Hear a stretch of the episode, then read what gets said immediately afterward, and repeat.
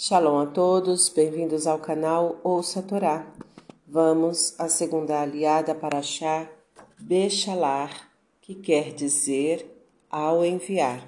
Está no livro Shemot, capítulo 14, versículo 9 até o 14. Vamos abrahar? Baruch atah Adonai, Eloheinu melech haolam, asher barraba nu mikol ramin venatan et toratou. Baruch atah Adonai, noten hatorá. Amém. E os egípcios perseguiram os hebreus e os alcançaram, acampados perto do mar. E o faraó aproximou-se, e os filhos de Israel viram os egípcios marchando ao encalço deles e temeram muito.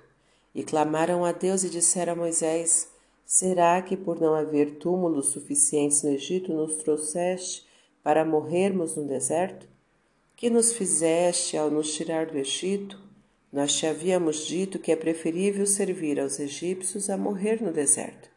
E Moisés disse ao povo: Não temais, ficai e vede a salvação que Deus vos proporcionará hoje, pois aos egípcios que estáis vendo hoje, nunca mais tornareis a vê-los. Deus lutará por vós, e vós permanecereis calados. Amém. Baruch Adonai, Eloheinu melech haolam, asher natan lanu toratot torat emet, v'chayu lanatah betocheinu, Baruch Adonai noten. Amém. Vamos aos comentários desta liá?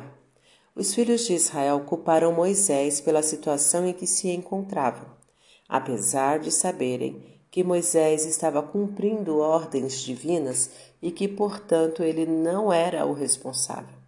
Devemos avaliar com cuidado os fatos antes de culparmos alguém por nos encontrarmos em situação difícil. Os hebreus não sabiam que iriam passar por dificuldades e, portanto, não poderiam ter dito isto, a menos que tivessem medo da nova situação estavam cumprindo ordens divinas e, portanto, não deveriam hesitar em executá-las. De fato, verificou-se que Deus os livrou das dificuldades. Não devemos temer mudanças quando sabemos que elas nos aproximarão de Deus. Deus colocou os hebreus em situação crítica, onde somente o milagre poderia salvá-los. Era um teste para saber até que ponto eles confiariam na salvação divina. Deus às vezes nos coloca em situações difíceis para avaliar até que ponto confiamos nele. Ao confiarmos nele e demonstrarmos sermos dignos de sua confiança, ele nos ajudará.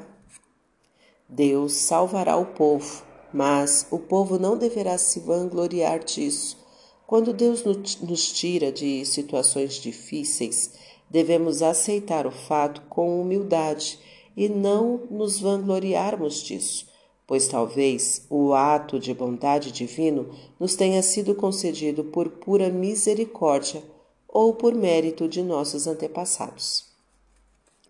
Para refletir, não tema novas situações se souber que elas lhe trarão para mais próximo de Deus isto é, que você estará mais apto a cumprir seus mandamentos. Se você se encontrar em situação difícil, tome muito cuidado antes de culpar alguém por ela.